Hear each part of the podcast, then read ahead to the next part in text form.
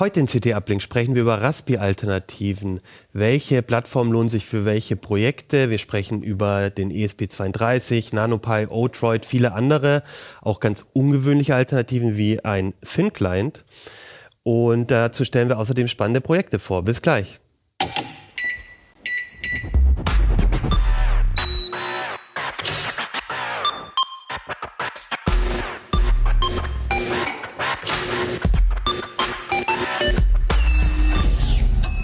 CT Uplink. Hey, herzlich willkommen bei CT Uplink. Mein Name ist Achim Bartschok und ich habe heute ganz viele Raspi-Alternativen dabei. Das war bei uns ein Schwerpunkt in der aktuellen CT. Und darüber haben zwei oder mehrere meiner Kollegen geschrieben, aber zwei sind heute da, nämlich äh, Christoph Windeck. Hallo. Und Niklas Dirking. Moin. Genau, und ihr seid hier, weil ihr an diesem Schwerpunkt mitgearbeitet habt, aber auch grundsätzlich sich euch sehr oft, sehr viel, sehr oft bei FCT ja. mit diesen Plattformen genau. beschäftigt. Ähm, und äh, meine Frage wäre, warum lohnt es sich überhaupt, sich für Raspi-Alternativen zu begeistern? Ich habe oft in CT gelesen, mit dem Raspberry Pi macht man eigentlich nichts falsch. Genau. Warum jetzt doch mal die Wenn man ihn kriegt. angucken? genau. Okay, das wäre schon der erste Punkt, ja. Genau. Christoph. Also, ähm, der Raspi, also wir haben hier ein paar hingelegt äh, von den Geräten. Den Raspberry Pi, den kennen viele. Das ist dieser Checkkarten große Einplatinencomputer. Und der ist im Moment eben leider, leider ganz, ganz schlecht lieferbar. Es gibt so eine Plattform, die nennt sich rpilocator.org, glaube ich. Und ähm, da kann man nachgucken. Ich habe heute Morgen extra nochmal geguckt. Also es ist quasi äh, mindestens einmal die Woche gucke ich danach. Und es gibt dann immer so einzelne, aber die sind völlig überteuert. Mhm. Und damit ist der Witz eigentlich weg am Raspi, dass er so günstig einfach auch ist und für so viele Dinge im Prinzip taugt. Ich habe mein, ich habe mein Lieblingsraspi, das ist der ähm, äh, Zero W habe ich mhm. geguckt, äh, der hätte ich jetzt irgendwie 70 Euro bezahlen müssen. Und ah, den gibt's aber jetzt, den Zero 2W gibt's jetzt ab und zu mal wieder für 30, ah, okay. 40. Ja, aber ist aber ja. auch noch viel teurer. Ja, der, genau, eigentlich, der soll, glaube ich, eigentlich mittlerweile um die 20 Euro mhm, kosten. Genau. Ur ursprünglich mal 15, aber durch die ganzen Bauteilgeschichten, also Hintergrund ist eben äh, Halbleiterknappheit immer noch. Ha, haben wir ja auch bei anderen also einerseits der PC-Markt bricht gerade zusammen, da gibt es eine Überproduktion, aber bei vielen Spezialhalbleitern, wie sie eben auch auf diesen Boards zum Einsatz kommen, ist nach wie vor gibt es Knappheit bei entscheidenden Komponenten. Und das ist laut der Raspberry Pi äh, Foundation auch die Ursache bisher. Also es ist keine böse Absicht, sondern künstliche Verknappung, sondern die können nicht mehr produzieren. Das wäre jetzt ein Grund, aber ich glaube nicht der einzige. Genau. Der Witz ist, dass es eben eine Menge Projekte gibt, wo der Raspi eigentlich eher zweite Wahl ist. Also das kann man mit dem Raspi auch irgendwie machen. Aber eigentlich ist er nicht optimal. Ähm, zum Beispiel gerade bei Netzwerkprojekten. Also ähm, der Raspi hat, äh, hat eine gute Netzwerktransferleistung, auch Gigabit Ethernet. Ist im Prinzip, ist der Prozessor ähm, ähnlich schnell wie die Chips in billigen NAS, also solchen Netzwerkspeichern. Aber ich habe eben nur einen Ethernet-Anschluss. Also oft möchte man für so einen Home-Server-NAS-Geschichte auch gerne mal zwei haben, um zwei Netze zu trennen zum Beispiel.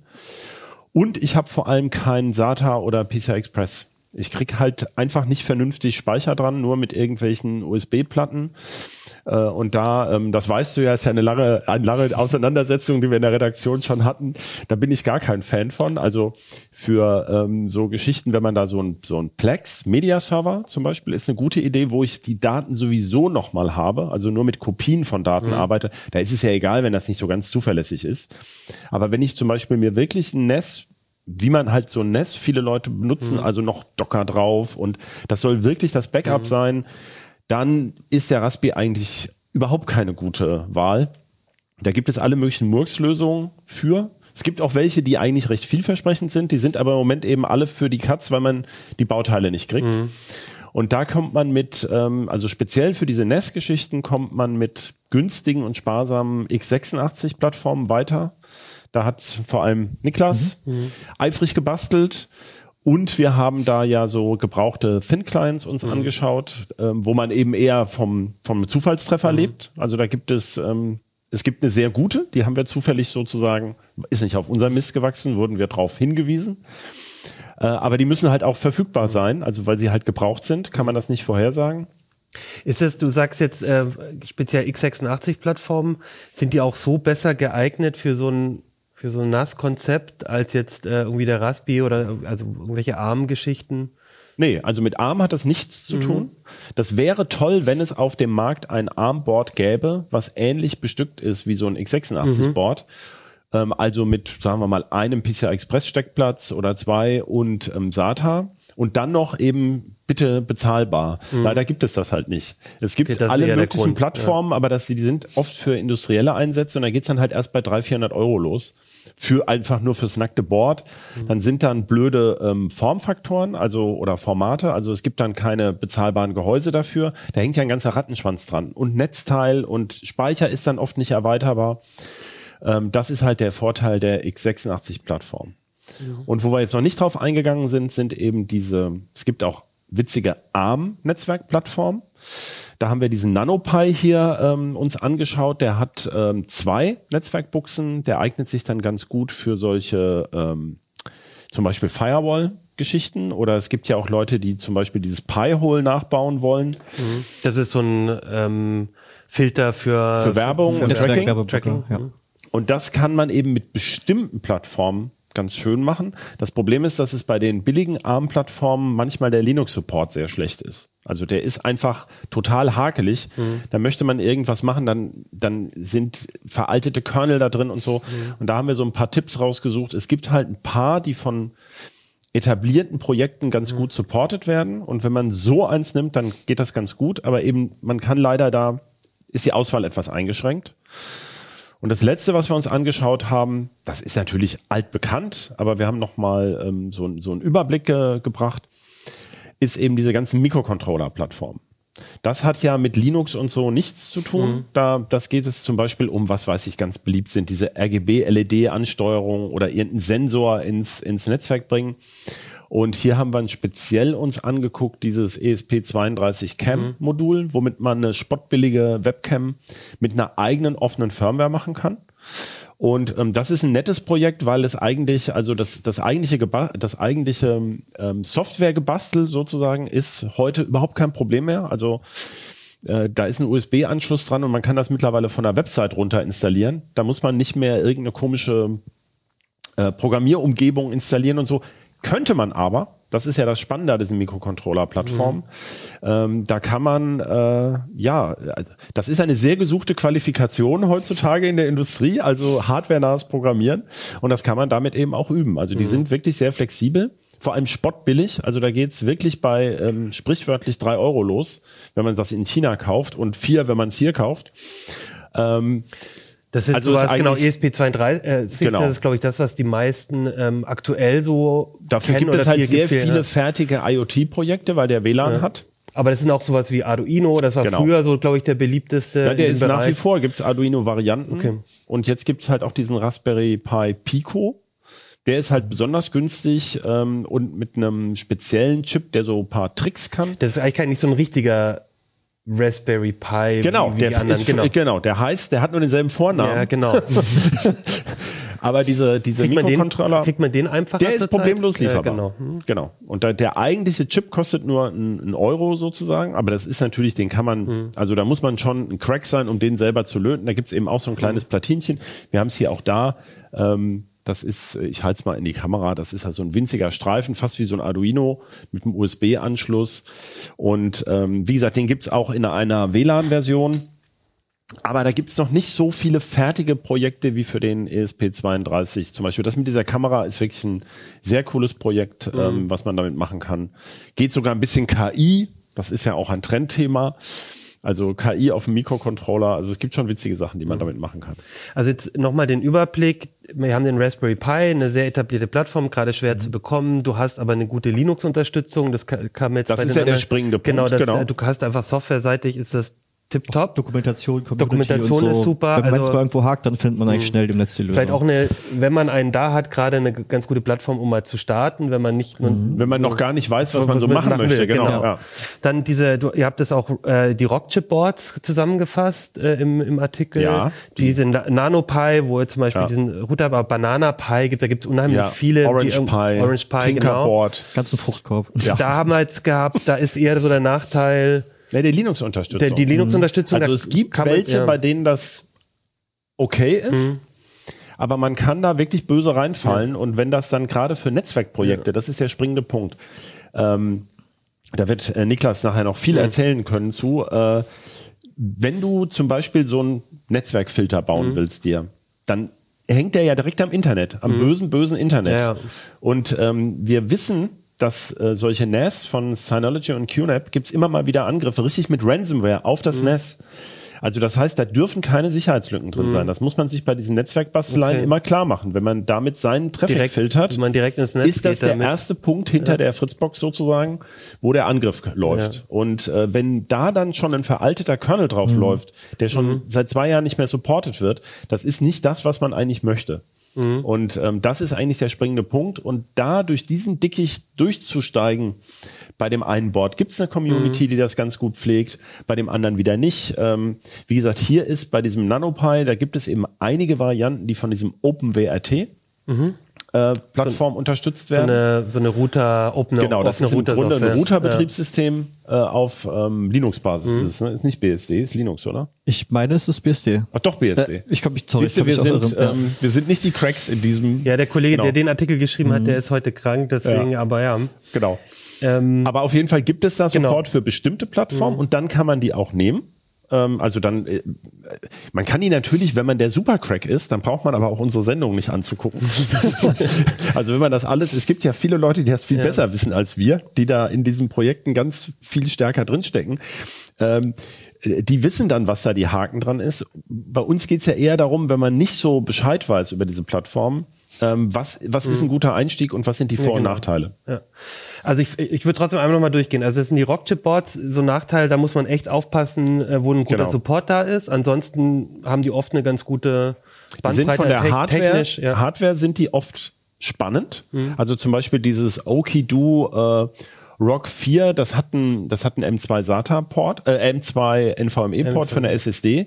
Aber da ist es zum Beispiel so, dass eben schon nicht jede SSD geht und ähm, es gibt auch mechanisch mhm. keine Halterung dafür. Also da sind da ist spannende Technik eigentlich da, mhm. aber es scheitert dann eben an solchen, also es macht dann oft keinen Spaß, wenn man sich der Nachteile mhm. nicht bewusst ist. Ja. Dann gibt's kleine x86-Boards, die, ja. ähm, mhm. die spannend sein können. Da ist wiederum der Software-Support wahrscheinlich oft na, der ist super. Kein Problem. Super, ja. ja der, genau. genau. Gerade weil das oft ältere Technik ja. ist und da läuft eigentlich praktisch jedes beliebige Linux mhm. ja, völlig genau. problemlos, wenn man genau. auf zwei, drei Sachen arbeit, achtet. Genau, da gibt's, ähm, hatten wir unter anderem ne, von Odroid gibt's eine, gibt, also gibt's, die haben auch unterschiedliche, aber die haben eben auch x86 genau. äh, Boards. Mhm. Äh, über den Thin Client sprechen wir auch noch. Ähm, das ist spannend und gerade eben für NAS-Projekte und sowas. Ähm, und dann haben wir die Microcontroller-Boards, die vielleicht eher was für den Sensor im Garten oder ähm, irgendwie eine Heit ja oder die gehackte Schaltsteckdose, damit ja, genau, kann man zum Beispiel ja. loslegen. Genau. Also ähm, Schaltsteckdose mit offener Firmware. Genau und und und äh, da, und was was was ist mit Risk 5? Darüber äh, sprichst oh, du ja auch ja. Ist das nicht auch könnte das der nicht ewige auch eine, der ähm, Alternative sein? Also so eine ganz offene, wo auch die ja. Hardware offen ist, eine Plattform. Ich hoffe, ich erlebe es noch vor der Rente. Ähm, dass das mal was wird. Also es gibt jetzt das erste Board. Mhm. Da haben wir auch gerade in dem Podcast drüber gesprochen, ja. wer es genauer wissen will, äh, im, im Bitrauschen, was so die Vor- und Nachteile sind. Genau. CT-Podcast, den du auch ja, machst. Genau. Ja, immer rein. Ähm, da habe ich erzählt, ich habe mir das gerade angeguckt. Das ist noch in einem sehr frühen Stadium. Mhm. Also die, diese äh, Risk 5 ist eine, das kann man, ja, Konkurrenz kann man, eine Alternative zu ARM. Das ist halt auch mhm. Risk. Da kann man sehr Risk unterschiedliche. Kurz, was ist Risk? Also in ganz kurz. Ma, nee, man unterscheidet eigentlich heute. Das ist oft gar kein Risk mehr im eigentlichen Sinne. Mhm. Ähm, es, man kann eigentlich fast sagen, fast alles, was nicht x86 von AMD oder Intel mhm. ist, ist halt äh, irgendwie Risk. Meistens ARM. Von der Prozessor. Das ist eine, eine Befehlssatzarchitektur, mhm. also Instruction Set Architecture und RISC ist eben eine offengelegte. Mhm. Das heißt, also im Prinzip kann das jeder bauen. Es gibt aber auch sehr viele Varianten und für Linux also die Linux-tauglichen Varianten, da hat man sich auf einen bestimmten Mindeststandard an Instruktionen eben geeinigt. Und dafür erscheinen jetzt die ersten bezahlbaren Chips, mhm. die so ähnlich sind wie der Raspi-Chip, wenn man so will. Mhm. Also die ein paar Rechenkerne haben, die einen GPU-Kern haben, so dass man auch HDMI dran hat, dass man also direkt damit arbeiten mhm. kann und nicht wie bei den Mikrocontroller-Boards, das ist ja, ja vielleicht auch so ein, das von Ferne irgendwie steuern mhm. muss. Ähm, Und da gibt es jetzt eben eins, dieses ähm, äh, Star 5 Vision 5 2, das unter 100 Euro zu haben ist. Also was heißt zu haben ist, das wird jetzt allmählich geliefert. Unseres mhm. ist zum Beispiel noch gar nicht da, im August bestellt. Und ähm, da dürfte sich jetzt langsam was entwickeln, aber bisher ist das keine mhm. Alternative. Das heißt, ähm, das ist eine Plattform, die wir auch sehr spannend finden, weil sie eben sehr Ultra Nerd-Faktor und genau einen unheimlichen Nerd-Faktor hat. Aber wenn man sich jetzt an Projekte ranwagt, ist das also das ist wirklich eher man hat vielleicht eins zu Hause, um mal auszuprobieren, damit rumzuspielen. Das wird möglicherweise aber, ja. in Zukunft, wird man dann sagen, ich hatte eins der ersten Boards mhm. und heute ist das eine tolle Technik. Also ja. das verbreitet sich aber erstaunlich, aber wirklich eher sozusagen tief mhm. eingebettet, also ja. für Spezialsoftware. Und wenn man jetzt der, der absolute Linux-Crack werden möchte, da also die Community kann sicherlich viele Leute mhm. gebrauchen, die da mitarbeiten möchten. Also wenn man so tief einsteigen möchte, mhm. aber das war ja, ich meine, dann braucht man sozusagen die Beratung unseres Artikels auch, um es ja. nochmal zu sagen, nicht. Also wer mit Risk 5 loslegen will, der sollte sich sich schon äh, auf, äh, wie sagen wir, das ist dann raus Terrain, das ist mhm. sozusagen Offroad Linux, ja, also da sind manche Sachen noch gar nicht richtig fertig. Mhm. Okay, super. Also das heißt, das ist jetzt noch nicht so die spannendste Alternative, aber gerne auch bei uns oder im Bitrauschen wir Podcast dran. gucken. Wir bleiben ja, dran. Ja, ja, natürlich. Ähm, noch mal ein bisschen zu den anderen. Also ich würde jetzt gerne noch mal einmal ähm, noch mal so einen Rundumschlag machen. Was sind denn so die Themen, die euch begegnen, wenn ihr ähm, wenn wir mit den mit den verschiedenen ähm, Plattformen arbeiten? Also Microcontroller ESP32 ist für ganz viele Projekte ähm, am spannendsten, weil spottbillig Sportbillig. Und es gibt sehr viel fertige Software. Mhm. Es gibt eine riesige. Also fertige Software heißt da, wenn du das Projekt hast, ich will eben eine, mit einer Kamera was machen, ich genau. will mit dem Sensor was machen, da ist da eigentlich schon. Das ist eigentlich. Das fertig. findest du, du alles da im gleich. Wesentlichen nur noch deine WLAN-Zugangsdaten mhm. ein. Und ähm, das, man, ja, wenn man jetzt das noch nie gesehen hat, wie das funktioniert, mhm. also bei einem Raspi ist es ja so, und Raspi ähnlichen oder x86, ich installiere da ein Betriebssystem, mhm. ein vollwertiges Linux und kann da richtig arbeiten. Ja. Ich kann mich da von, von Ferne draufschalten per SSH oder auch ähm, äh, mit, mit äh, X-Server Remote mhm. oder sowas, wenn ich möchte. Ähm, aber ich, ich habe das Betriebssystem, was darauf läuft. Bei den Mikrocontroller-Boards ist es so, ich programmiere etwas oder ich habe eine Art mhm. Firmware, die wird dann da reingeflasht, also mhm. über ein USB-Kabel zum Beispiel. Es gibt auch andere Möglichkeiten. Und ähm, dann drücke ich da mal den Reset-Knopf an dem Gerät und dann führt es immer genau diese Firmware aus. Mhm. Und sonst nix. Also das ist, ähm, diese Mikrocontroller kennt man ja sozusagen, ich meine, heute ist jede Waschmaschine hat einen mhm. Mikrocontroller. Mhm. Die macht ja nichts anderes, als diese sieben verschiedenen Waschprogramme ähm, anzubieten, die ich mit dem Drehregler einschalten kann. Da kann ich aber nicht, ähm, wie soll man sagen, da, da mache ich keinen Bildschirm dran oder sowas und guck mir was an. Der läuft auf Schienen, könnte man sagen. Genau. Und äh, man kann diese Firmware eben verändern aber dann überarbeitet man die und flasht sie neu. Also man macht da keine Updates oder sowas, man schickt dem einfach eine neue Firmware. Und ähm, diese Firmwares, die gibt es in großer Fülle. Und da kann ich dann eben zum Beispiel, ähm, ja, ich kann so eine, äh, es gibt, äh, ich weiß gar nicht, von mehreren Firmen, auch so bei Amazon, ähm, Schaltsteckdosen mit offener Tasmota-Firmware. Mhm. Tasmota ist so ein System, da gibt es eben auch eine passende App zu. Ähm, und dann kann ich, habe ich zum Beispiel so eine, wie so eine Schaltsteckdose aus dem Baumarkt, da kann ich ein paar Zeiten einstellen oder ich kann die per WLAN steuern, wann ich möchte. Und das kann ich zum Beispiel eben da selber nachvollziehen, wie das funktioniert. Mhm. Also wirklich verstehen, was da passiert. Da kann ich auf jedes Bit gucken, wenn ich das möchte. Ich kann aber auch dieses fertige Paket einfach nehmen. Und es gibt zum Beispiel eben die dazu passende App bereits, mhm. wenn ich sowas starten, äh, steuern möchte. Oder ich kann es in, wie heißt das immer noch, Meta oder, oder Node-RED Node oder Node dieses, ja ähm, Nee, welchen nehmen, welchen gibt's immer noch, diesen anderen? Ich kenne mich bei diesen Servern. MQTT? Ja, genau, bei diesen Home-Server-Geschichten kann ich das dann reinklinken. Und dann, wie gesagt, dann gibt's diese Kamera, ESP Cam, das ist halt mhm. Eine einfache Webcam, aber eben auch billig und mit offener Firmware. Was eben wichtig ist, auch wieder im Sinne von Sicherheit, ähm, diese Firmwares sind dann halt wenigstens mal gepatcht, während man ja immer wieder dann von IP-Webcams hört, die dann irgendwo äh, in der Suchmaschine zu finden sind. Und das möchte man ja in seinem mhm. Privathaushalt eigentlich auch nicht haben. Ähm, oder auch, ich habe irgendeinen Sensor, also Feuchtesensor, ja. Drucksensor. Es gibt ja dieses schöne Projekt mit den Keller trockenlegen, mit gesteuerten Lüftern und so weiter, ähm, was sehr beliebt war. Äh, ja. Okay, und aber also im Prinzip, wenn ich jetzt zum Beispiel diese ESP32 Cam nehme, wenn ich jetzt aber eine Raspi habe und vielleicht schon, da gibt's ja auch Kameramodule, ähm, wenn ich das eh schon habe, wäre es dann nicht sinnvoller, mit meinem Raspi einfach zu arbeiten? Oder ist dann der Stromverbrauch auch deutlich erhöht? Was wären da so die... Na klar geht das auch mit dem Raspi. Also es gibt auch IP-Kameraprojekte hm. für ein Raspi. Klar, aber hm. eigentlich ist er ein bisschen überpowered. Ja, ja. An Raspi kannst du natürlich, also das sollte man vielleicht nochmal erklären bei der ESP-Cam, also das ist ja nur ein Mikrocontroller, ein sehr, sehr schwacher Rechner. Und der kann halt so mäßige Auflösung. An den Raspi kann ich aber mittlerweile, was hat die größte Raspi-Kamera? Die, ähm, ich meine, also 16, Full HD. 12 Megapixel oder sowas? Ja, Full HD auf mhm. jeden Fall. Ähm, da kann ich eine Kamera mit einem Autozoom mittlerweile dran machen und so. Die kostet dann aber auch, ich meine, dieser ganze ESP-Cam-Ding mhm. kostet 8 Euro, also mit ja. dem Kamerachip. Ähm, beim Raspi ähm, also wenn ich ihn habe, das ist der eine Punkt, jetzt lassen wir den mal weg. Aber diese, das, das High-End-Kameramodul kostet 50 Euro oder mhm. sowas. Mhm. Brauche ich noch ein Objektiv. Ähm, also wir reden hier über ganz andere Größenordnungen, ja. aber da kann ich dann eben auch, äh, es gibt für den Raspi zum Beispiel Kameramodule, da kann ich externe Objektive so von Videoüberwachungskameras, die werden bei eBay gehandelt. Da gibt's tolle Objektive, da kann ich mit Nachtsicht und in 30 Meter Entfernung meinen Starrenkasten äh, fotografieren. Also das kann man solche Projekte kann man dann vielleicht mhm. eher machen, da lohnt sich mehr.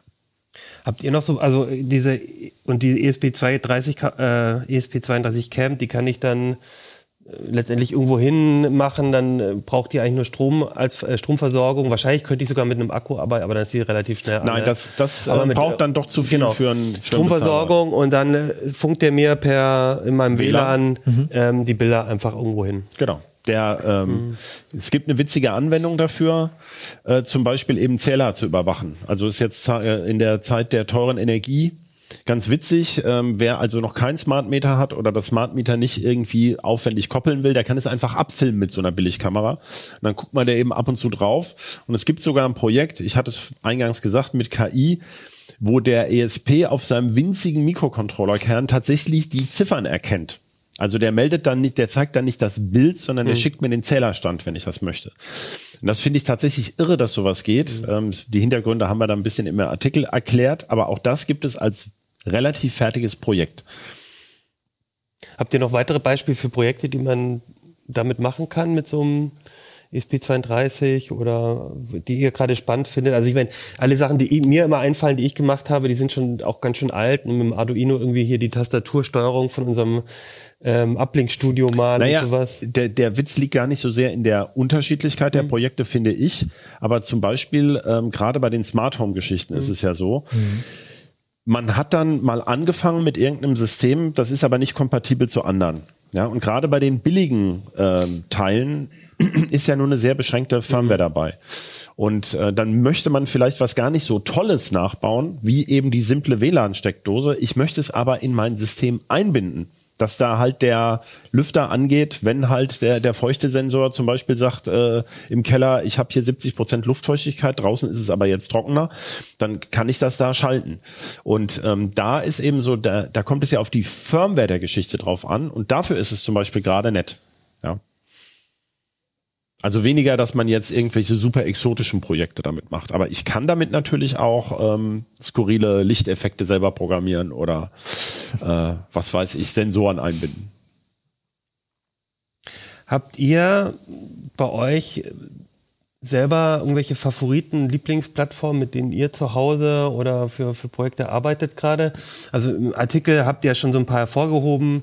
Die meisten haben wir jetzt, glaube ich, auch erwähnt, aber gibt es noch irgendwie was, wo ihr gerade mit rumspielt? Ich weiß, du bist der große Risk 5-Fan, Christoph. Ja, aber ich mache ja nie irgendwelche Projekte damit, Stimmt, weil dann habe ich ja schon die nächste Plattform. Nee, Und ähm, wenn ich dann zu Hause bin, also ich bin eigentlich eher mehr so für Low-Tech. Ich repariere schon mal was, aber ähm, mhm. ich habe auch gar nichts mit Smart Home mhm. und so. Ich weiß immer gar nicht. Ich drehe dann die Heizung lieber selber auf und zu. Mhm. Ja, also viel, viel Raspi und ja. genau. Aber zum Beispiel bei dem jetzt, ne, der Was, also hier die, du meinst den Genau, der, der Odroid High 3, der ist eigentlich zum Beispiel gar nicht so unterschiedlich ähm, zu dem Home-Server, den ich jetzt auch äh, zu Hause stehen habe. Ne? Mhm. Also der ist halt auch äh, ein stromsparender Intel 4-Kerner ist da drin und ähm, genau mit SATA-Ports. Ähm, das ist schon, würde ich sagen, fast so eine Komplettauflösung, äh, Komplettlösung oder mhm. Komplettpaket für so einen für so einen kleinen stromsparenden Home-Server, den man halt auch prima als als mhm. NAS äh, benutzen kann.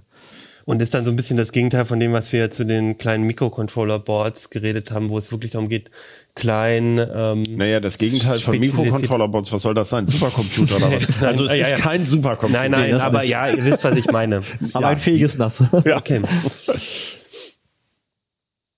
Ja, sehr schön. Danke für diesen, für den Überblick. Im, im Heft haben wir ja dann nochmal. Na klar, kann man ja vielleicht mal konkret sagen. Also wir haben äh, einen Überblick über die ganzen Plattformen, die es mhm. aktuell gibt und die man auch kaufen mhm. kann. Ähm, wir haben äh, ähm, das Projekt mit dem, wie baue ich ein NAS auf Basis mhm. dieses Odroid, was dann eben aber schon am Ende, wo liegen wir da preislich, Niklas? 300 Euro so ungefähr? Also ohne die Platten 300 Euro, ja. würde ich sagen. Ne? Also nur der Odroid plus ähm, eine NVMe-SSD für das Betriebssystem. Da haben wir uns für OpenMedia Vault äh, 6 entschieden. Wir haben äh, 8 GB äh, DDR4-Speicher eingebaut. Genau, dann ist man ungefähr bei 300 Euro. Das ist dann auch gar nicht mehr so ganz weit weg von ähm, ja, Fertignass, die man auch also auf mhm. x86-Basis so kaufen kann.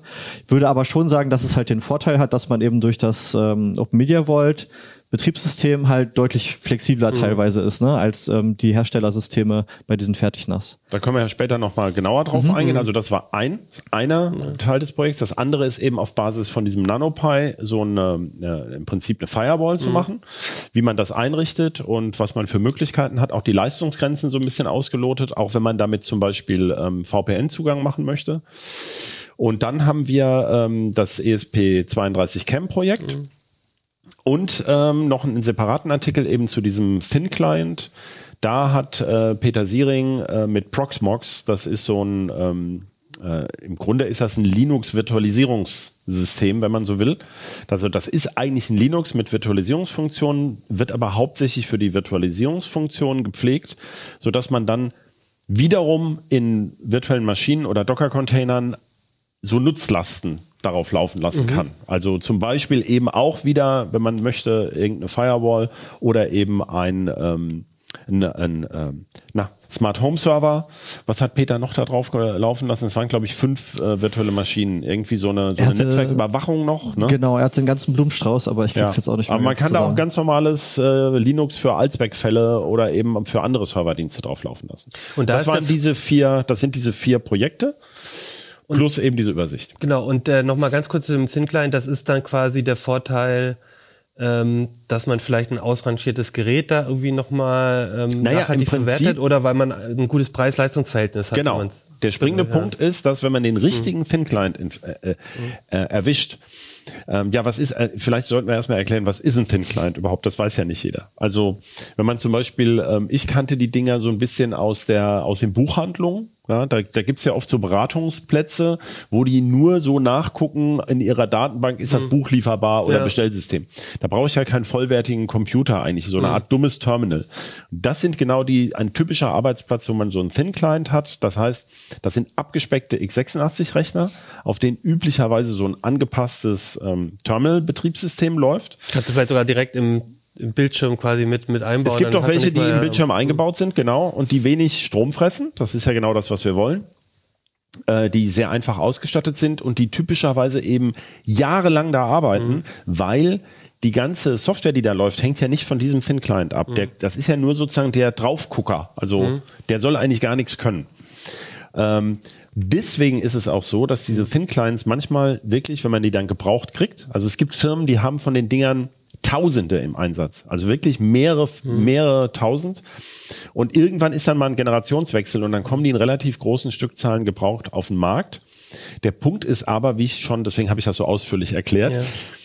die sind ja selber nicht wichtig für die Performance. Das heißt, die kann man sehr lange nutzen und dann sind die aber auch abgenudelt für Projekte. Also da ist dann so ein Oller-Prozessor drin, dass man mit so einem äh, modernen Linux, was man eben gerne hätte aus Sicherheitsgründen, das haben wir ja erklärt, dass das dann auch nicht mehr so richtig Spaß macht. Mhm. Und außerdem sind die oft also nein, nicht oft, sondern viele dieser Systeme sind kaum erweiterbar. Die haben mhm. zum Beispiel fest aufgelöteten Flash-Speicher mhm. oder das RAM ist aufgelötet. Das ist alles doof. Es gibt aber auch welche, wie eben diesen Fujitsu Futro S740. Also mhm. man muss wirklich konkret sagen, das ist ein besonders guter Fang, der eben ähm, eine ähm, M-SATA SSD, nein, nicht M-SATA, eine M2 SATA SSD aufnimmt. Das heißt, ich habe wechselbaren Massenspeicher, kann ich bis zu einem Terabyte Massenspeicher reinmachen. Und er hat wechselbares RAM, also ich kann 16 Gigabyte RAM reinbauen. Äh, und er ist eben sehr sparsam und der Prozessor ist so aus dem Baujahr, glaube ich, 2017. Das ist so ein Celeron J. Und das ist eben noch okay. Also es mhm. gibt im Moment werden noch NES verkauft mit genau diesem Prozessor als Neugeräte. Also das ist wirklich keine abgenudelte Ware. Warum der jetzt so in so großen Stückzahlen jetzt lieferbar ist, gerade kann ich nicht sagen. Äh, aber da muss man so ein bisschen Warenkunde haben bei den Thin mhm. Clients, damit man dann nicht so eine Niete zieht. Äh, Keno hatte das ja bei CT 3003 auch mal so vorgestellt. Und der hatte zum Beispiel welche, die waren entweder total lahm oder kosteten auch schon an die 100 Euro. Und der liegt jetzt so im Mittelfeld. Der liegt so bei ähm, 70 Euro. Es gibt wohl auch so billigere. Mhm.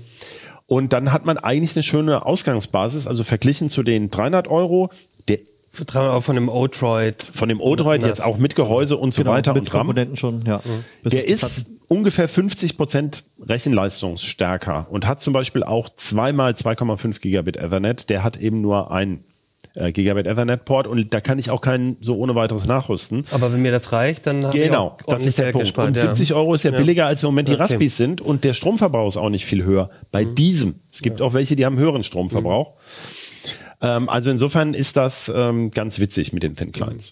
Also ich würde vorschlagen, wir reden über diese beiden Projekte jetzt gleich nochmal ein bisschen ausführlicher, mhm. wie ihr die ähm, ähm, was ihr da so genau gemacht habt. Und aber erstmal danke für diesen ähm, super Überblick und wie gesagt in der CT nochmal, äh, glaube ich, ganz kompakt gut äh, habt ihr das nochmal hervorgehoben, welche Vor- und Nachteile die verschiedenen Plattformen haben. Ja, lasst uns mal über die x86-Projekte mhm. reden. Das ist, ähm, da, hat, da bin ich jetzt vor allem Niklas, äh, bist du gefragt. Ihr habt ähm, im, im Heft zwei Projekte, die ähm, sich ganz speziell mit x86 ähm, auseinandergesetzt haben, nämlich den Thin Client, haben wir ja gerade besprochen auch schon, und ähm, den ähm, O-Droid. Den O-Droid. Mhm. Vielleicht fangen wir mit dem O-Droid an. Ähm, was hast du da gemacht, Niklas? Genau, also äh, Christoph hat ihn ja schon im Test und hat da schon ähm, an der Plattform eigentlich ein großes äh, NAS-Potenzial erkannt. Ne? Eben mhm. dadurch, dass der halt zum Beispiel zwei ähm, 2,5 ähm, Gigabit äh, Netzwerkports hat. Ähm, genau, der hat ähm, SATA-Anschlüsse, auch anders zum Beispiel als der Raspi, ne, wo man dann mit USB-Platten mhm. und so arbeiten muss. Da kann ich ja auch noch mal aus meiner eigenen Leidensgeschichte erzählen. Also ich hatte früher auch mal so ein äh, ja halbgares NAS, das damals noch auf Raspberry 3 Basis, ne, der dann nur, mhm. wo auch die Netzwerkschnittstelle nur über USB angebunden war. Und das wollte man alles irgendwie nicht haben, ne, das hat keine Freude gemacht.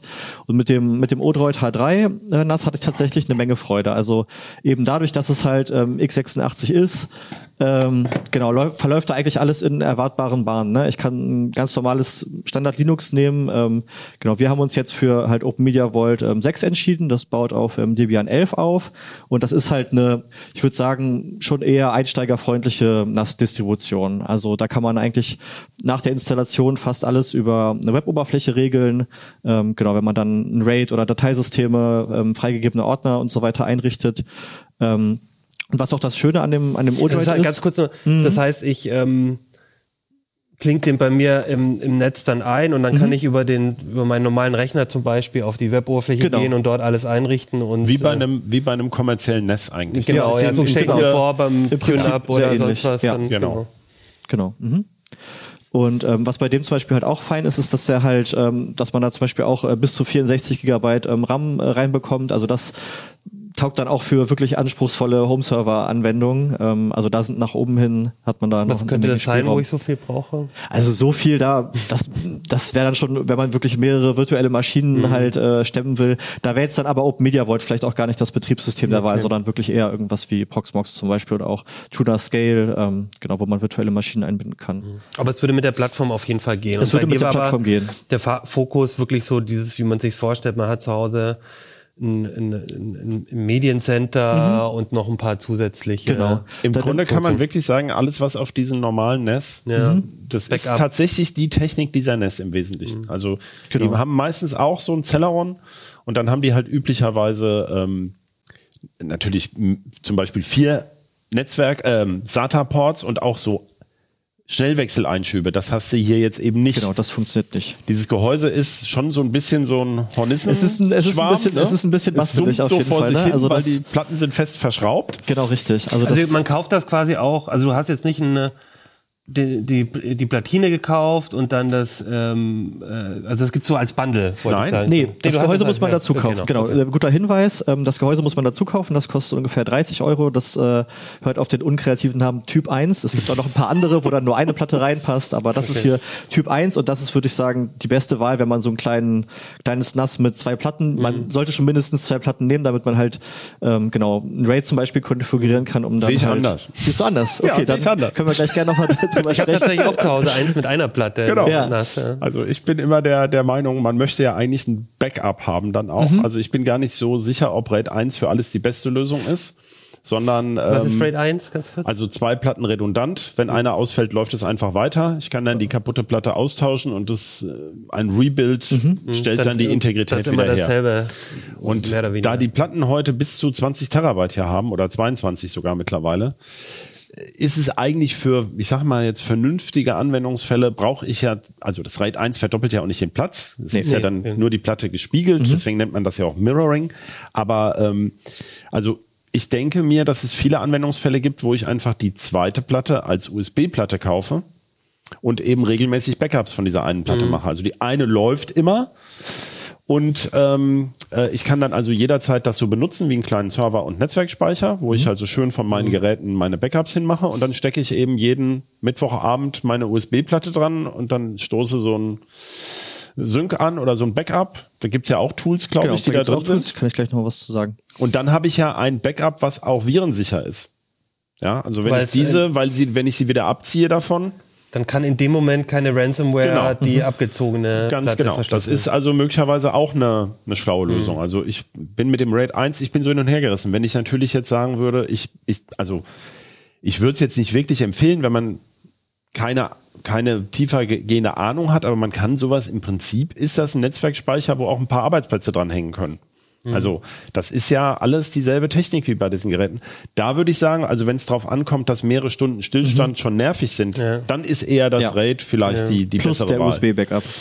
Das ja. sollte man, genau, genau. Wenn, also wenn die Daten wichtig sind und nicht nur für den Spaß da drin mhm. sind, da muss man aber natürlich sagen, was heißt für den Spaß? Ähm, äh, Niklas hat es vorhin schon gesagt, also diese 300 Euro ungefähr, das ist ohne Platten. Also mhm. wenn man jetzt sagt, es gibt 20 Terabyte Platten, muss man der Wahrheit halber hinzufügen, mhm. so eine Platte kostet dann auch 450 Euro ja. und zwei, also da bin ich dann bei 1200 Euro für aber, die Kiste. Aber das habe ich ja beim NAS auch, dass ich in natürlich, der Regel genau, beim NAS genau. auch nur das Gehäuse mit ja. dem Controller kaufe und dann die äh, Wenn ich es gewerblich einsetzen würde, würde ich mir überlegen, da kann ich es ja abschreiben und brauche vielleicht Support Ort, da würde ich vielleicht nicht selber schrauben. Nee, klar. Ja, aber mhm, ähm, man sollte sich diese Grenzen mhm. vor Augen führen. Also man kann sehr viel Kapazität ins Nass bringen, das wird dann aber teuer und Stromverbrauch spielt auch ein bisschen eine Rolle. Mhm. Gut, bei zwei Platten, die legen sich ja auch schlafen und so weiter. Mhm. Ähm, ist es nicht so tragisch, aber ähm, wie gesagt, ich, da muss man, da muss man sehr viele Aspekte mhm. bedenken. Ne? So, und jetzt habe ich, genau, ich habe äh, mein Board drin, ich habe ähm, das Typ 1 äh, mhm. Gehäuse oder genau. welches auch immer gekauft. Ich sehe auch hier, da ist dann äh, hier mit Lüfter und allem. Genau, der Lüfter ist beim Gehäuse dabei. Ja.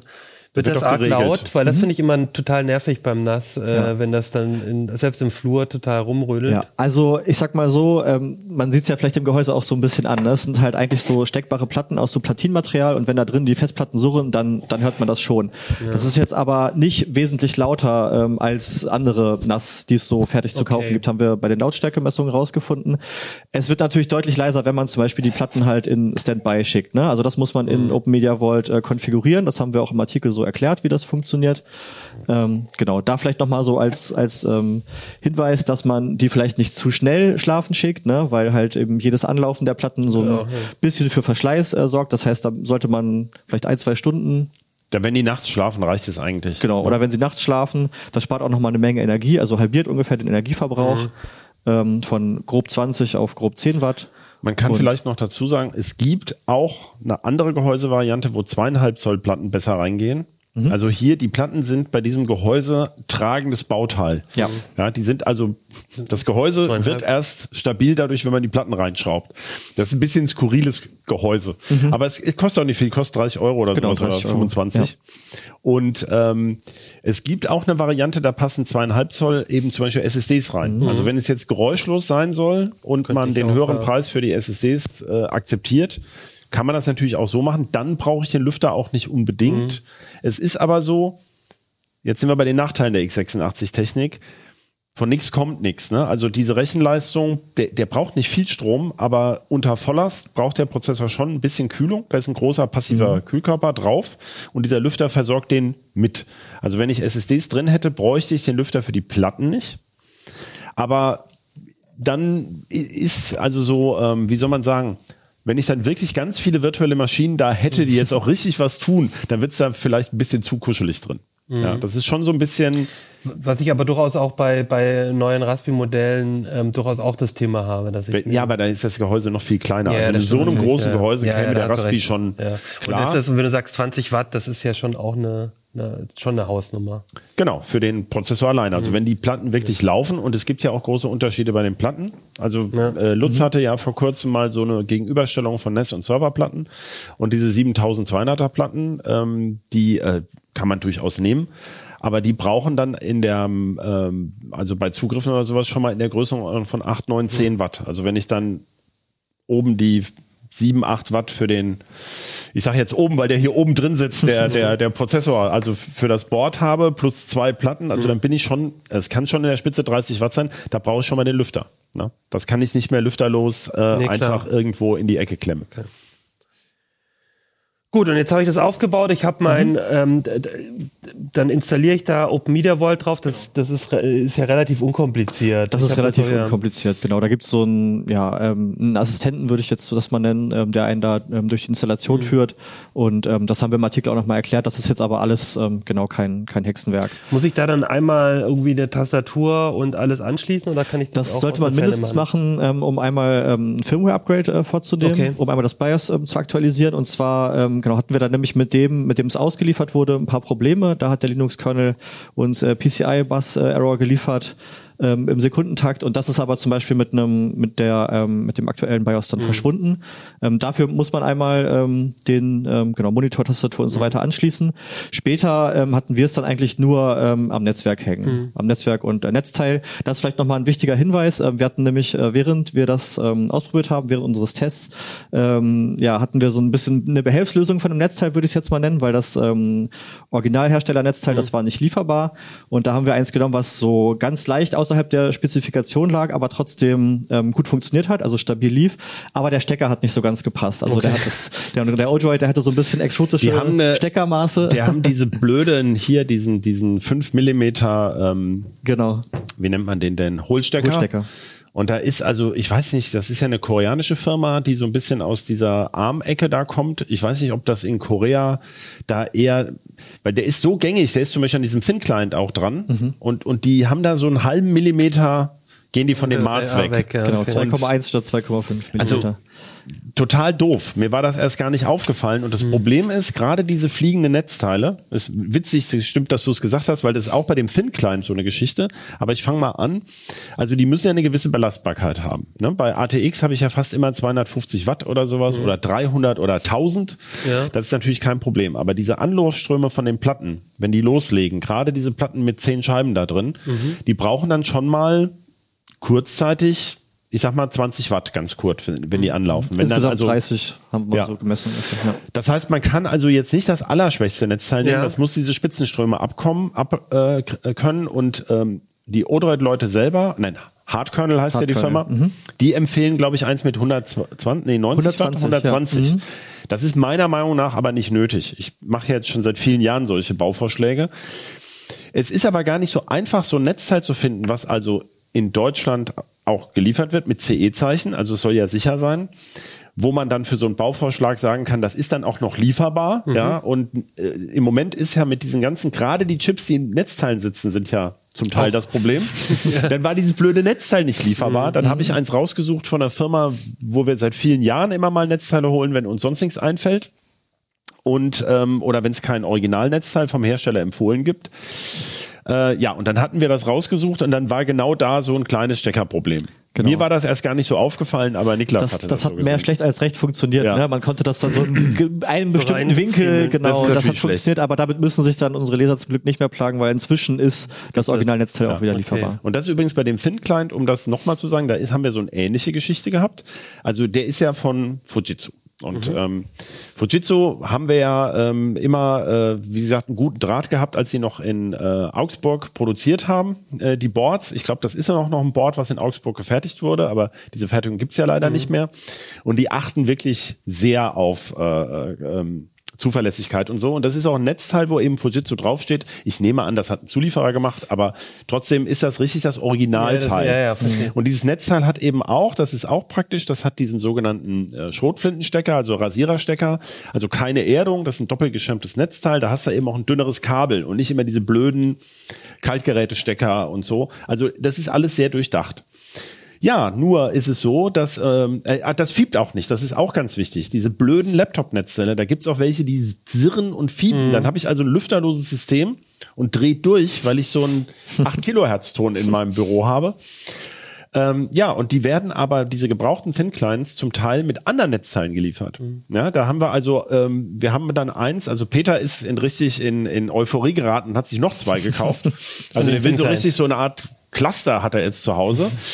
Äh, und da waren welche, die waren von anderen Thin Clients, die waren nicht wirklich schlecht, die brauchten nur 0,2 Watt mehr oder so. Äh, wenn man sie ganz ans Ohr presst, dann hört man so ein leichtes Brummen. Aber die hatten zum Beispiel auch den großen Stecker, also den sogenannten Mickey Mouse Stecker. Ähm, und vor allem waren die schon zehn Jahre mhm. alt. Ja, also das hier ist ja so vier, fünf Jahre alt, ähm, aber diese Netzteile sind wirklich äh, Datumstempel von 2013. Da muss man echt ein bisschen gucken. ja, also die waren jetzt nicht schlecht. Netzteil vergammelt ja jetzt nicht in diesem Sinne, aber ähm, das ja, ist tatsächlich, also gerade mit diesen Netzteilen, äh, ich finde das immer so faszinierend, weil es sozusagen immer dieser alte analoge Teil, an dem scheitert dann das tolle Bastelprojekt. Mhm. Also, denn auch zum Beispiel die ESP-Kamera, die braucht halt auch ein gescheites 5 Volt USB-Netzteil. Das ist im Prinzip überhaupt kein Problem. Da gibt's ganz viele, die sind super sparsam. Mhm. Ähm, ja, aber man hat dann also die sogenannte gute alte Wandwarze, ne? also diese blöden Netzteile, das läppert sich beim Standby-Strom natürlich auch, ich hab, ich überall das Zeug Ich erinnere habe, mich ne? auch, dass ich bei meinen ersten Raspi-Projekten dann doch das Original Raspi-Netzteil genau. dann ja, auch gekauft habe, weil ich auch, auch die gut. Erfahrung, weil ich die ja. Erfahrung bei, bei euch auch gelesen habe, dass das war damals Ingo noch, der mich ja. draufgebracht hatte, dass ähm, es, wenn du bei dem, ich glaube, das war vor allem bei dem Raspi 3, mhm. da hatte er, glaube ich, noch den Micro-USB-Stecker und dass da bestimmte USB-Platten ja. einfach nicht anlaufen wollten, wenn mhm. du das falsche Netzteil hattest. Ja. Genau, das ja. Und wenn du das, und der Witz ist bei diesen Netzteilen, und das macht es mhm. ja so schwierig, deswegen habe ich diese Anlaufströme erwähnt, es geht da teilweise wirklich so um so kurze Spitzenlasten mhm. nur und du kannst das bei den Dingern einfach nicht voraussagen. Du kannst mhm. es auch gar nicht vernünftig messen, weil je nachdem, wie auf diesen Mini-Plattformen dieser Stromwandler ausgelegt ist, verhalten die sich völlig unterschiedlich. Also du kannst immer nur sagen, ja, also besser nimmst du halt vier Ampere mhm. oder fünf Und dann kommst du drauf, oh, naja, also die USB Micro sind ja für vier fünf Ampere gar nicht vorgesehen. Ähm, da gibt es dann entsprechend auch nur ganz wenig Netzteile. Also da werden oft so Tipps gegeben, die sich in, in der Praxis kaum ich, äh, so äh, realisieren ja. lassen. Ja? Aber im Prinzip ist das natürlich ein, also kein Hexenwerk. Diese mhm. Netzteile gibt's für, für wenig Geld auch in neu. Ja, super spannende Tipps. Ähm, jetzt sind wir zu den Netzteilen ein bisschen abgebogen. Ich würde einmal ja. noch mal kurz, ja, das ist ja auch, nein, das ist ja auch wichtig, ja, weil ja, das sind ja genau die Probleme, die man nachher hat. Ich würde trotzdem noch mal einmal abschließend zu dem, ähm, zu dem NAS-Projekt mhm. ähm, noch mal fragen ähm, wenn ich das jetzt so gebaut habe, weil viele Leute haben ja dann vielleicht doch auch schon Erfahrung mit, mit Fertignass oder so. Was, mhm. was wären denn für dich so die Gründe ähm, oder das Plädoyer, das selber zu bauen und das so zu machen mit so einem Otroid H3 war das ja, ne? mhm. ne? Ähm, statt jetzt sich einfach irgendwie so ein Synology QNAP NAS zu kaufen. Ist es vor allem der Basteltrieb oder gibt es auch andere Gründe? Der Basteltrieb spielt bestimmt eine Rolle, spielt bei mir zumindest eine mhm. Rolle. Ähm, ich würde aber sagen, der große Vorteil ist, dass man einfach mit der Plattform nochmal deutlich flexibler ist. Ne? Mhm. Also gerade wenn es dann daran geht, vielleicht noch irgendwelche Serveranwendungen mhm. oder so ähm, da drauf äh, laufen zu lassen, dann hat man bei diesen ähm, Betriebssystemen, die zum Beispiel mit einem Synology NAS oder so mhm. ausgeliefert werden, oft das Problem, dass auch da diese Anwendungen oft mit äh, Containern, mit Docker mhm. äh, realisiert werden und die aber diese Docker-Umgebung oft so ein bisschen verbasteln, ne? dass die mhm. da teilweise mit Container-Konventionen brechen und so. Und da hat man zum Beispiel hier bei Open Media Vault, die machen es einem da ziemlich einfach. Da kann man zum Beispiel ein ähm, Plugin installieren, das heißt Open Media Vault Extras. Und dann kann man wirklich in der ähm, Web-Oberfläche sich da eine, ähm, genau, Docker zusammenklicken sozusagen. Da, die liefern auch noch eine, oder die äh, bieten an, noch ähm, so eine grafische Containerverwaltung, ähm, Portainer zu installieren, die ich dann auch wieder in der mhm. Web-Oberfläche habe. Und ab da ist es dann so ein bisschen zusammenklicken, was ich eigentlich darauf haben möchte. Ne? Also ich habe zum Beispiel auch mal ähm, dann ähm, das ähm, Pi-hole einmal kurz ausprobiert, ähm, so ein Medienserver, äh, Open Source Lösung Jellyfin, mhm. Alternative zu diesem Plex Server, den vielleicht auch einige kennen. Ja. Und ähm, genau sowas, da bin ich dann relativ äh, schnell dran mhm. und ähm, genau kann mich da eigentlich austoben. Ne? Das Betriebssystem, was da drunter liegt, das ist halt baut auf Debian auf und ich kann dann da machen, was ich möchte. Ich mhm. bin weniger eingesperrt einfach, kann man und, so sagen. Und es gibt unheimlich viel Material. Also wir haben auch schon öfters über Open Media Vault und mhm. über verschiedene also Jellyfin und so auch schon mal drüber mhm. geschrieben und man findet im Netz einfach unheimlich viel Material, um damit zu arbeiten. Ähm, wie ist es denn so mit Updates? Ich habe auch so mal das Gefühl, bei den, wenn ich bei den ähm, Standard-NAS-Anbietern bin, dann muss ich bin ich halt auch auf Gedeih und Verderb darauf angewiesen, dass diese ihre Software gut pflegen. Das ist ja vielleicht bei Open Media also Vault geht das schneller oder? Die sind nach meiner Erfahrung relativ gut, die okay. großen. Also man muss sagen, Synology hat in Deutschland halt einen riesen Marktanteil. Mhm. Und dann kommt QNAP und dann kommt lange nix und dann viele andere. Ähm, und so ungefähr ist auch ähm, die, also diese, diese beiden großen machen ja auch sehr viele Business-NAS. Mhm. Und haben eben die schlaue Idee gehabt, dass sie ja diese Standard-Firmware machen, die im Prinzip die muss natürlich angepasst mhm. sein auf die Geräte, aber die können diesen Kern auch relativ rasch äh, Updates für liefern. Also die haben in den letzten Jahren das relativ gut gemacht, aber es tauchen auch immer wieder Lücken auf. Ähm, ich wollte auf einen anderen Punkt raus, natürlich Langzeitsupport. Mhm. Also so nach fünf, sechs Jahren hört das dann auch mal auf bei den kommerziellen mhm. Lösungen. Das ist auch durchaus, sagen wir mal, für einen gewerblichen Anwender sinnvoll. Also ich würde jetzt auch nach fünf Jahren mal drüber nachdenken, äh, wie lange die Platten eigentlich ja, noch halten und so. Äh, und hier, das kann ich ja im Prinzip, das ist ja zum Beispiel ein großer Vorteil von x86, das ähm, ist beim Raspi noch eingeschränkt möglich, äh, bei den anderen Plattformen so gut wie gar nicht. Ich kann ja auf andere x86 Hardware umziehen. Mhm. Also Peter hat es schön gezeigt bei dieser Thin Proxmox Geschichte. Der hat ähm, der macht ja relativ viel, auch mit so Heimserver, hat diesen, diesen ähm, HPE Microserver. Ja, ich weiß gar nicht, mal. welche, ja. welche Version er im Moment ja. hatte. Und er hat einige dieser, dieser ähm, VMs, die er da laufen hat, mhm. unter Proxmox, die hat er einfach von dem anderen darüber gezogen. Und das ist zum Beispiel eine sehr spannende Sache, wenn man mhm. jetzt sagt, also ich möchte so ein NAS haben, ich möchte das selber im Griff haben, ich möchte das mhm. mit Open Source Software haben. Genau. Also man kann, man kriegt natürlich diesen Odroid in fünf Jahren nicht mehr genau so. Mhm. Also da, da lege ich meine Hand für ins Feuer, weil den Zweier, den wir hier ja immer nackt haben, den gibt's natürlich schon lange nicht mehr. Das ist mhm. der Vorgänger von dem. Ähm, aber natürlich würde das, äh, der, wenn der x86 Unterbau mhm. läuft, kannst du das ja, in diesen Container und sowas darüber ziehen. Ja. ja. Aber dafür muss ich natürlich ein bisschen auch mir Gedanken darum machen ja. und das mhm. auch wollen. Also wenn ich dann ähm, wenn ich da keinen Bock drauf habe, ist natürlich so eine kommerzielle Lösung eben besser. Hm.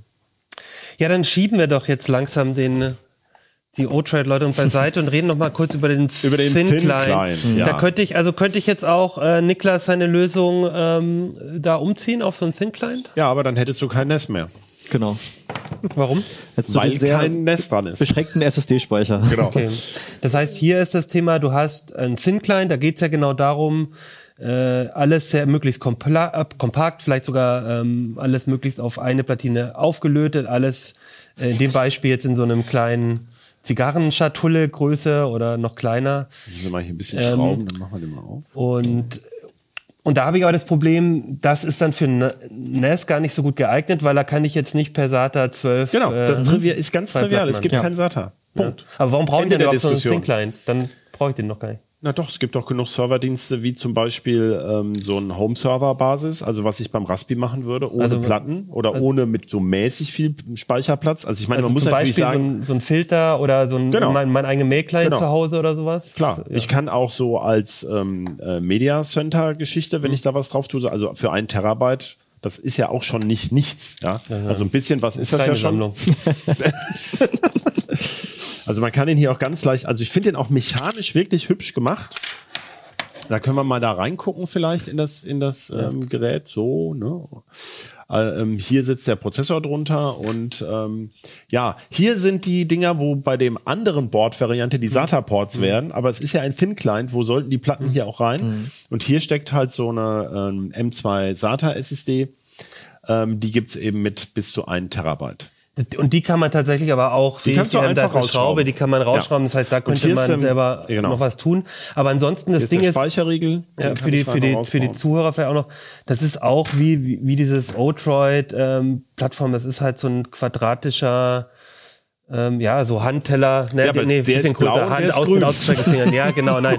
Na, wenn der Outroid eher so Handteller ein bisschen größer ist, habe ich jetzt hier schon meine Finger Klar. auch mit drüber. So, also es ist schon ein bisschen größer, aber es ist natürlich für einen PC. Ja, da gibt's sehr hübsche, hübsche Standfüßchen PC. für, ja. Also da gibt's noch so ein- Füßchen und dann kann man den da so super klein. So, und den habt ihr im Prinzip bei eBay euch geholt. Genau. wie, wie läuft das dann? Und da gucke ich einfach äh, Ausverkauf bei Edeka, alle, alle, alle Terminals werden rausgeworfen. Ja, hier war so ein Aufkleber drauf, irgendwie Eigentum des Landes, konnte man aber weiter nicht lesen. Also das war mal wahrscheinlich ein Behördenrechner. Okay. Waren aber wirklich keine Daten mehr drauf und so, haben wir auch geguckt. Vorbildlich. Da muss Also- ich aber sakrisch aufpassen doch, äh, dass ich äh, wirklich eine ordentliche Hardware bekomme, dass sie nicht zu alt ist, dass Genau. die...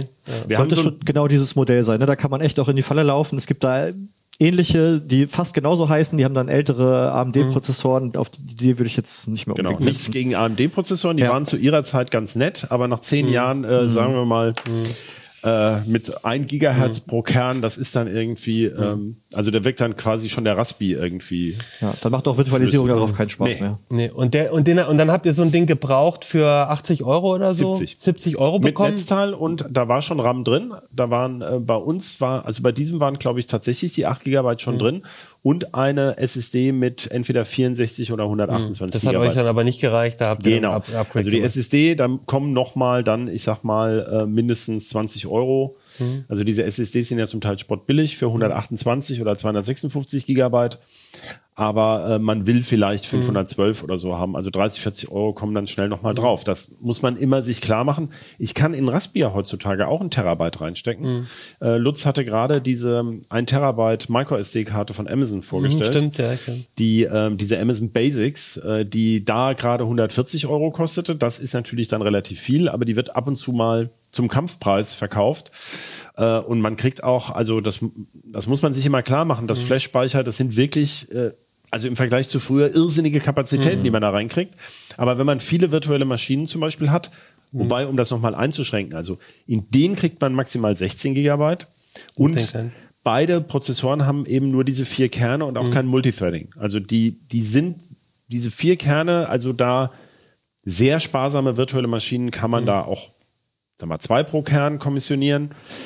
Aber sehr viel mehr wird das dann auch nicht. Da ist man dann doch schnell dabei, sich eine andere Lösung zu holen zu müssen, wenn man da mehr genau, vorhat. braucht ja. man dann aber auch typischerweise deutlich mehr Strom. Genau. Also man kann so einen Mini-PC natürlich auch kaufen. Also es gibt ja diese ganz beliebten Intel NUC mit einem Mobilprozessor. Da kriegt man ähm, ja mittlerweile welche, die haben äh, ähm, zwölf Kerne, also so äh, acht schlappe und vier starke und die vier starken haben nochmal Multithreading. Also da würde ich dann wahrscheinlich 16 virtuelle Maschinen auch laufen lassen können. Kriege ich auch 64 Gigabyte RAM rein. Da bin ich dann aber natürlich bei 500 Euro und krieg kaum Speicher. Ja, rein. genau. Ja, also nur mal um eine Alternative Ja, genau. zu nennen. Oder selbst dann, wenn ich nass, äh, dann haben wir auch schon gehört von Niklas, dann bist du auch schnell bei mehreren hundert Euro. Wie ist es, aber was, also was mache ich denn jetzt genau damit? Also Thin Client, dann habe ich ähm, Proxmox äh, Genau. ähm, Peter drauf installiert und der lässt dann so einen Heimserver laufen mit so Genau. seinen typischen Diensten. Ja. Was man auf einem NES ähm, zum Beispiel, also wie Was soll man das so sagen? Ich, man Beif- kann es vielleicht mal so sagen. in der- in also wenn du zum Beispiel zuverlässigen Netzwerkspeicher Ja. und eine erhebliche Menge brauchst, Mhm. das ist dein primäres Ziel, dann ist so eine NES-Basis das. Und Niklas hat ja lang und breit erklärt, da kannst du auch Docker-Container Genau, laufen genau, lassen ja. oder virtualisieren. Wenn du umgekehrt aber den Speicher gar nicht so brauchst, weil du sagst, Ja. entweder hast du schon ein NES äh, oder du willst zum Beispiel ein Netz kapseln, du willst zum Beispiel ein separates Smart Home Netz einrichten. Hier habe ich jetzt wieder nur eine Gigabit Ethernet Schnittstelle und sage, ich möchte das alles getrennt haben, soll aber nicht viel äh, Strom fressen. Also wir haben hier sowas wie in der Größenordnung von 4 Watt. Dauerlauf, also das läppert sich dann im Jahr, ich sage jetzt mal Pi mal Daumen auf 60 Euro, die das dann frisst. Ähm, das kann man noch verschmerzen. Äh, dann ist das so eine, so eine Lösung. Wir haben ja vorhin gesagt, da wo man den Raspi vielleicht sonst nehmen würde, der kostet im Moment ja auch so viel wie das Ding und braucht halt äh, der Raspi, glaube ich, im Leerlauf ohne Display zweieinhalb Watt. Also es sind anderthalb Watt mehr.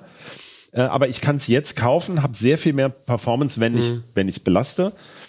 Ähm, das ist so, so ein Mischding. So richtig, meine, ein richtiger Server, da versteht ja jeder was anderes drüber, Ja, ja. Äh, drunter. Manche wollen da 256 Gigabyte RAM haben, um ihr und, und 100 Festplatten mhm. oder sowas. Kannst du nochmal den Namen nennen? Fujitsu Futro S? S740, 740. Ja, okay. Und ja. der 720 ist zum Beispiel schon die Niete. Ja, genau. Also muss man wirklich aufpassen. Und vielleicht, wenn die CT jetzt auch, um, im Handel ist, vielleicht ja, sind die auch schon bald ausverkauft. Deswegen finde ich das mit den Gebrauchtprojekten auch immer so, so blöd, weil dann mhm. hat man am Ende die Leute, die ja. zu Recht enttäuscht sind und sagen, jetzt habt ihr mir das Maul wässrig gemacht, jetzt gibt's das nicht. Ne? Okay. Ja. ja, vielen Dank. Das sind zwei, ähm, zwei spannende Projekte aus dem, äh, aus dem ganzen Schwerpunkt, den wir in der CT gemacht haben. Ähm, dann danke ich euch schon mal. Ähm, und ähm, ich würde mich noch freuen, wenn ihr da draußen ähm, eigene Projekte habt, die ihr umsetzt. Welche Plattform benutzt ihr? Habt ihr auch eben NanoPi ESP32 im Einsatz oder habt ihr wie ich noch zu Hause die Arduinos rumliegen und macht damit Sachen? Das würde mich auf jeden Fall interessieren.